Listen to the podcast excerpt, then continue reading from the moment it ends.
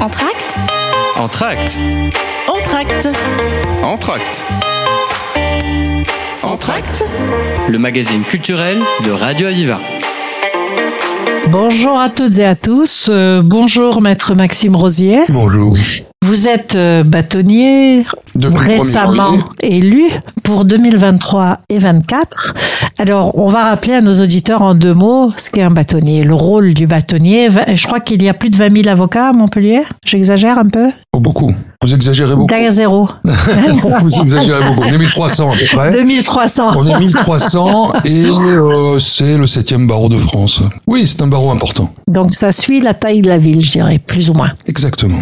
Donc, septième barreau de France. Vous venez d'être élu avec euh, 80% des suffrages exprimés. Quand même, euh, c'est important. Bon, là aussi, que- vous exagérez un tout petit peu. 80 pour- c'est- et c'est formidable. 80% de participation. Oui, mais c'est bien. De que parti- 80% des avocats qui vont voter, Oui. euh, ça veut dire qu'ils sont concernés par l'image du barreau et par la gestion du barreau. Ah oui, exactement. Et l'éthique dans le barreau. oui. Dans la vie.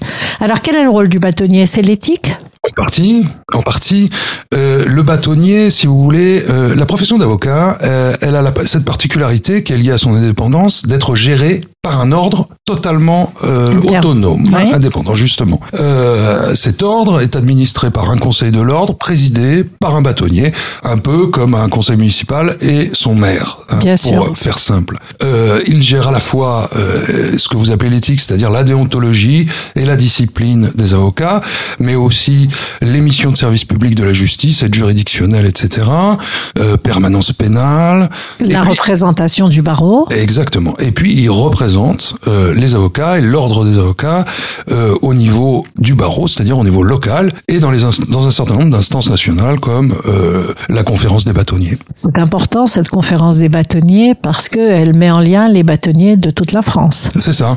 Donc, quand ça. il y a des avancées ou des problématiques communes, ça vous permet de- d'en parler avec une voix plus forte. Exactement. Il y a deux organes nationaux qui sont la conférence des bâtonniers, qui, rassemble l'ensemble des bâtonniers de province, et euh, le Conseil national des barreaux, qui est un peu notre assemblée nationale. Et euh, la voix des présidents euh, de l'une et de l'autre de ces institutions pèse au niveau de la chancellerie sur un certain nombre de sujets. Bien sûr. Alors, on a beaucoup de stéréotypes hein, sur les avocats et il y a eu beaucoup de, de croquis et de caricatures qui ont un peu influencé le public. On va quand même rappeler que la démocratie euh, repose hein, sur euh, l'édification des lois, sur la justice derrière, hein, qui peut, et ensuite euh, sur les, les effets de, de police ou peu importe de, de euh, répression ou de correction. Donc, euh, c'est important qu'un ordre, un, un, un bâtonnier puisse comme ça superviser l'activité de tous les avocats pour, euh, il va pas superviser leur activité quotidienne, mais il va superviser le, le rôle de la profession, je dirais, dans la cité. C'est extrêmement important parce que, si vous voulez, l'existence de cet ordre et donc euh, de son représentant, euh, le bâtonnier, euh, premier de ses représentants, c'est une garantie euh, d'indépendance de la profession d'avocat, encore une fois, qui s'autogère. Bien sûr. Elle n'est pas soumise au Conseil des prud'hommes, elle n'est pas soumise euh, à euh, je ne sais quelle euh, institution euh, qui serait euh, qui dépendrait de l'État. Y compris sur des conflits euh, touchant des salariés, par exemple des avocats, des salariés des. les des- avocats salariés relèvent de euh, la compétence du bâtonnier et de D'accord, l'ordre des avocats. très bien. C'est vraiment une gestion manière- complète. Exactement. De la même manière, euh, les avocats ont une caisse euh, de règlement euh, qui s'appelle la CARPA, qui euh, Oui. le- le- leur permet de fonctionner également de façon totalement autonome. Donc tout ça, euh, c'est une garantie d'indépendance pour les avocats qui et, et- et l'indépendance, c'est la base de l'exercice de ce métier. Bien sûr. Évidemment, si on est soumis à des pressions de quelque- quelques ordres qu'ils soient, on n'est plus en capacité euh, de défendre un certain nombre de principes et de défendre objectivement nos clients. La séparation des pouvoirs étant la, la pierre angulaire justement de notre démocratie, c'est très important. Et Absolument. votre euh, indépendance est importante. Alors Montpellier a une tradition avec euh, plusieurs maires euh, qui ont été avocats. hein. On va parler d'abord de Benjamin Millot, 1906, euh, Zuccarelli, Émile Zuccarelli, et puis enfin François Delmas qui a précédé Georges Frêche. Donc ça, c'est une tradition euh, de parler dans la ville, de s'intégrer, de d'être concerné par le devenir de la ville. Et je voudrais euh, justement qu'on parle du barreau de Montpellier pendant les dernières guerres. Très important parce que c'est très symbolique. Euh, justement de l'indépendance des avocats et de leur esprit toujours de de, de leur esprit poil à gratter et de leur esprit euh, de, de, de, liberté. Il y a eu une période historique qu'on appelait bon troisième quatrième république la république des avocats parce qu'en réalité des avocats il y en avait beaucoup qui étaient élus soit à l'Assemblée nationale soit euh, dans des collectivités euh, locales. Ça s'est un peu perdu, il en reste, mais il y en a quand même beaucoup moins euh, au profit euh, notamment de la haute fonction publique. Euh, mais euh, tous ces tous ces ténors, tous ces orateurs euh, et tous ces, ces, gens qui ont porté des combats politiques aussi et des convictions ont pu, au fil de l'histoire, effectivement défendre euh, une certaine idée de cette indépendance et une certaine idée de cette liberté, une certaine idée de la démocratie et de l'état de droit. Parce que ce sont des valeurs qui sont nécessairement chevillées au corps des avocats. Pendant la guerre, euh, alors même que la magistrature, on le rappelle, avec une certaine gourmandise quand on est avocat, avait euh, pour l'essentiel la grande, l'écrasante majorité voté les pleins pouvoirs à Pétain, les avocats n'ont pas fait de même. Et en particulier celui de Montpellier, euh, le bâtonnier qui était euh, en poste euh, pendant la guerre a refusé, bien sûr, les pleins pouvoirs à Pétain. C'est pour cette raison d'ailleurs qu'il a été nommé après la guerre président de la cour d'assises parce que il y avait plus de magistrats puisqu'ils avaient tous les pouvoirs à Pétain. Et il a inscrit les avocats juifs qui avaient été radiés à Paris Cohen Solal et Veil, Jean Veil, euh, qui, sont, qui ont été refusés par d'autres barreaux et qui ont été inscrits à Montpellier, euh, dans lequel ils ont pu exercer leur profession malgré malgré les, circonstances, les mesures complexes, les lois de les lois de Pétain. Donc on voit que Montpellier a gardé a cette tradition. Donc on voit que Montpellier à garder à cette tradition de justice, c'est-à-dire de défense, hein, de justice et d'équité. Et euh, vous avez une lourde charge, hein, Monsieur le bâtonnier. Il faut essayer euh, bien modestement, euh, de, en tout cas, de ne pas, euh, de ne pas tâcher euh, la robe des avocats de Montpellier, de s'inscrire quand même dans cette tradition-là. Oui. Dans cette tradition, on, on, voit, on a moins de sujets maintenant, de, bien sûr, heureusement, de poils à gratter, je dirais, ou de choses de défense critique de la démocratie, mais il y en a tout le temps, constamment. Il faut être en veille constamment. Alors, je ne sais pas s'il y a moins de sujets. En tout cas, ils sont effectivement euh, plus euh, plus difficiles à déceler et on n'est pas dans les circonstances aussi dramatiques que pendant la guerre, à l'évidence. Pour autant, euh, ce qu'on voit euh, émerger euh, sur les réseaux sociaux ou sur certaines chaînes d'information continue, ou etc., une espèce de, de, populisme diffus. Ce sont euh, des chaînes de spectacle continu.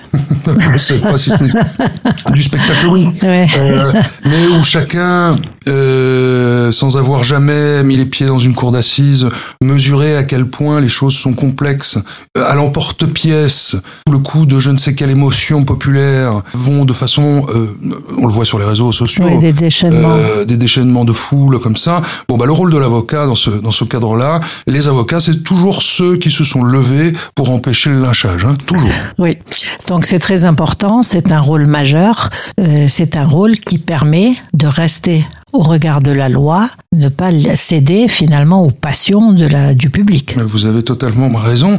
Il n'y a pas euh, de démocratie sans justice et il n'y a pas de justice sans avocat. Donc c'est un point important. Nous allons faire une pause musicale et reprendre ensuite.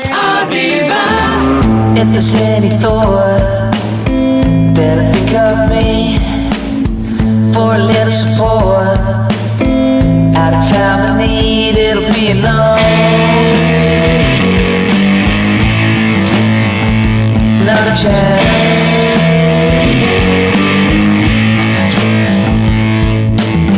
Johnny hates town. Can't see or hear. Kill communication. Stepping off the grid just to let me know. Too many got my time.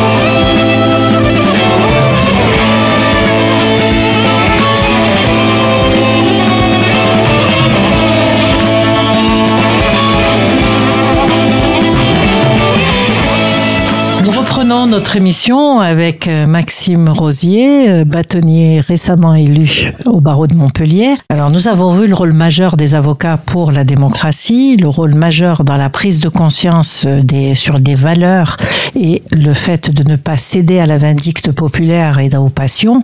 C'est quand même quelque chose de très important. On voit que les grands procès qui sont quelquefois commentés, etc., il y a une incompréhension des leviers et des barrières à ce qu'on peut faire ou ne pas faire au, regard de la loi et pas de la passion. Exactement. Vous savez, il y, a, un livre absolument fantastique là-dessus, c'est Les souvenirs de cour d'assises d'André Gide. Euh, c'est un livre très bref, euh, dans lequel André Gide raconte euh, son passage comme juré de cour d'assises. Et à quel point il mesure toutes les contradictions, la difficulté de juger, le, la façon dont euh, tout est dans la nuance, tout est gris, toute l'humanité qu'il y a euh, et dans les familles de victimes et dans les familles de euh, suspectés coupables, tout ce qui tout ce qui fait qu'un jour on pense blanc, le lendemain on pense noir en écoutant ces récits et euh, à quel point on en sort, euh, on sort de l'œuvre de justice bouleversé, pris dans la nuance et, et conscient de, de, de la fragilité de tout cela et de l'humanité de, l'œuvre de justice. Alors, euh, pour rendre compte de cela et faire comprendre cela au grand public, une exposition a, été montée. Euh, L'avocat dans la cité, rien que ça, on comprend la force hein, de cette posture et de cette présence de l'avocat dans la cité. C'est à, euh, à Montpellier, bien sûr. Et je voudrais que vous nous parliez de la genèse de cette... Pourquoi cette exposition déjà? Alors, d'abord, je dois rendre euh, tout seigneur, tout honneur. Euh, mon prédécesseur, euh, le bâtonnier Nicolas Bedel de Buzaringue, euh, a souhaité euh, reprendre euh, une exposition qui avait été réalisée il y a 20 ans par le bâtonnier Jacques Martin, euh, qui avait fait non pas l'avocat dans la cité, mais les avocats et leur histoire, euh, euh, au pavillon populaire, juste à côté Ouais. de l'espace Bagouet. Et Nicolas Bedel de Buzaring m'avait dit bon, ça serait bien que 20 ans après, on essaye comme ça de faire pour cette date anniversaire quelque chose de nouveau.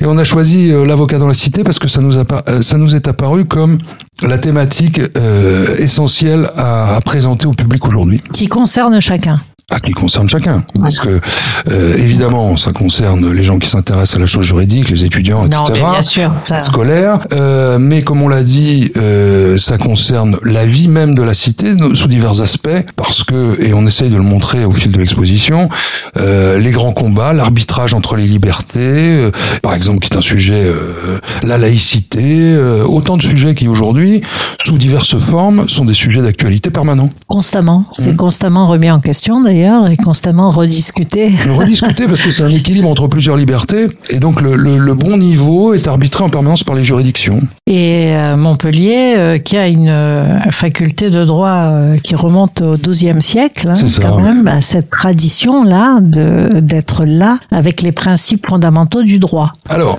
nous, c'est aussi pour ça qu'on a appelé l'avocat dans la cité, c'est parce que c'est un thème qui nous tenait beaucoup à cœur, parce que on sait, tout un chacun sait, quand on, euh, on habite à Montpellier, que Montpellier a une longue histoire avec la médecine, et, et on a souhaité rappeler que vous euh, que nous n'étions pas en reste, et que Montpellier avait une longue histoire avec le droit.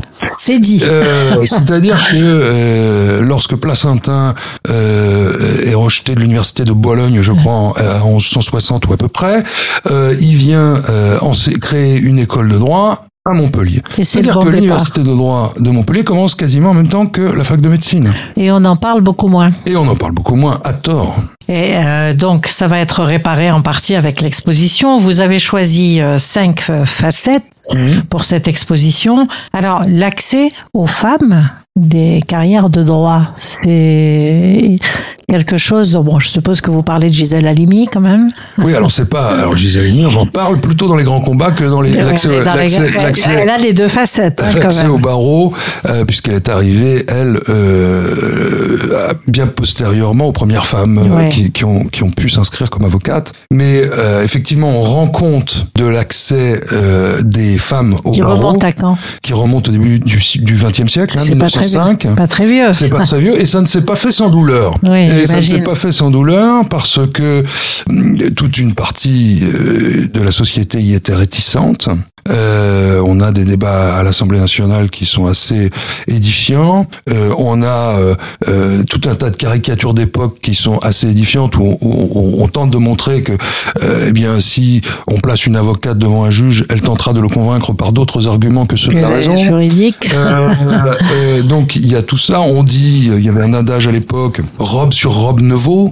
Euh, donc tout ça s'est fait dans Tous la les difficulté. stéréotypes se Oui, sont et- exprimés et vous tranquillement. avez des documents d'époque qui sont absolument étonnants dans l'exposition, comme toutes ces caricatures où euh, sous les robes euh, d'avocates, euh, on voit euh, euh, des, poindre des dessous euh, voilà, montrant que les femmes avocates bon, Ouais. sont avant tout des femmes et ne peuvent pas être euh, avocates euh, de façon. hein. On voit des lettres de, de leurs époux les autorisant à s'inscrire euh, à l'ordre des avocats, puisque ça a été le cas ça beaucoup plus tardivement. Longtemps, oui, oui. Euh, beaucoup plus longtemps. On a aussi euh, les premières euh, inscriptions à Montpellier euh, dans les années 20 euh, de la première avocate à Montpellier.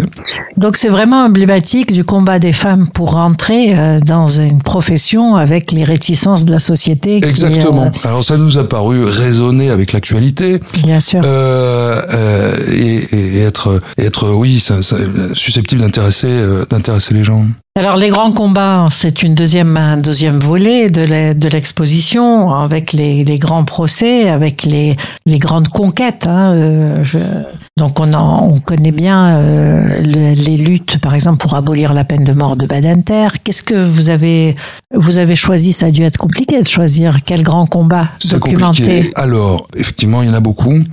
Après, il y en a qui sont euh, extrêmement célèbres et à côté desquels on ne peut pas passer. Vous les avez cités. L'avortement, Gisèle Bien Sûr. La peine, de, mort, Badinter. Badinter. Donc on reprend, il y a même des lectures théâtralisées où on reprend ces, ces, ces plaidoiries. Et puis il y a d'autres choses qui nous ont paru parler au public. Il y a évidemment le procès Charlie Hebdo. Oui le procès Orelsan sur la liberté artistique. Grand procès. Donc autant de sujets comme ça euh, qui sont euh, des sujets d'actualité et où on montre à chaque fois euh, comment, à l'occasion de plaidoiries d'anthologie, eh bien finalement les combats qui qui, se, tiennent en salle d'audience vont devenir être le réceptacle de débats de société et vont déboucher sur des évolutions législatives. Pour montrer l'importance, si vous voulez, de, des combats qui se tiennent dans les Bien sûr, ah, ils aboutissent à des avancements euh, sociétaux en fait à la fin. Alors, euh, vous avez aussi évoqué l'avocat dans l'art et la robe dans la tradition. Euh, justement, les avocats dans l'art, pourquoi? Parce que toutes ces caricatures qui ont été faites, ou ces, ces peintures d'ailleurs qui ont été faites sur les avocats au prétoire, etc. C'est important ça sur l'image? C'était important de montrer, on commence d'ailleurs l'exposition avec un texte comme ça, que l'avocat ce n'est pas une profession, euh, la profession d'avocat n'est pas une profession comme une autre, c'est, elle est, elle, est le réceptacle de beaucoup de fantasmes, hein, euh, qui sont entretenus euh, par le cinéma, les séries télévisées, et, et l'avocat dans l'art reprend et décline euh, l'ensemble de cette fantasmagorie et qui est très éloignée en réalité de la pratique quotidienne des uns et des autres de mes confrères. Donc, il, est, il nous paraissait important de mettre un peu en perspective et en réponse les grands combats mais aussi les petits combats du quotidien des avocats et euh, ces, visions un peu déformées qui ont été reprises euh, par l'art. Mais il y a aussi une magnifique euh, euh, exposition photographique euh, euh, de photos d'audience de François Barrère, où il y a des moments extraordinaires, comme des acquittements, des sorties de, de procès qui sont une série capturées en photo, qui ont été capturées au moment de. Magnifique. Donc, c'est une exposition accessible à tous, ouverte à tous. Absolument. Elle est gratuite, bien entendu. C'est à l'espace Bagoué. Et euh, l'avocat dans la cité, euh, est-ce que c'est une façon de faire prendre conscience au grand public de l'importance de la profession d'avocat, de son apport sociétal, de son apport aussi pour la défense des libertés. Vous faites bouger les lignes, euh, euh maître Maxime Rosier? Eh ben, L'idée, l'idée, c'est effectivement ça, c'est de euh, dévoiler un peu la réalité et l'importance de ce métier, loin justement d'un certain nombre de stéréotypes, et de contribuer à ce que euh, la profession d'avocat et l'histoire de notre profession à Montpellier soit nourrie, rayonne. Exactement, et qu'elle fasse partie de la culture partagée des Montpelliérains. Exactement. Il faut préciser que trois événements entourent et accompagnent cette exposition, l'avocat dans la cité. Je veux parler de Paroles de bâtonnier avec euh, tutorat droit euh, à l'espace Rabelais le 6 janvier à 18h. Ensuite, le jeudi 12 janvier à 18h également, rencontre littéraire avec la librairie juridique des étudiants à la bibliothèque des avocats. Et enfin, le jeudi 19 janvier à 18h, lecture théâtralisée de procès avec la troupe BAM à la maison des avocats. Trois événements qui vont permettre de rendre encore plus vivante le rôle de l'avocat dans la cité. Je vous remercie infiniment, bâtonnier, monsieur le bâtonnier, Maxime Rosier. Merci d'être venu nous donner un peu le rôle de ces avocats dans la cité et leur importance. Merci à vous. Entracte Entracte Entracte Entracte Le magazine culturel de Radio Aviva.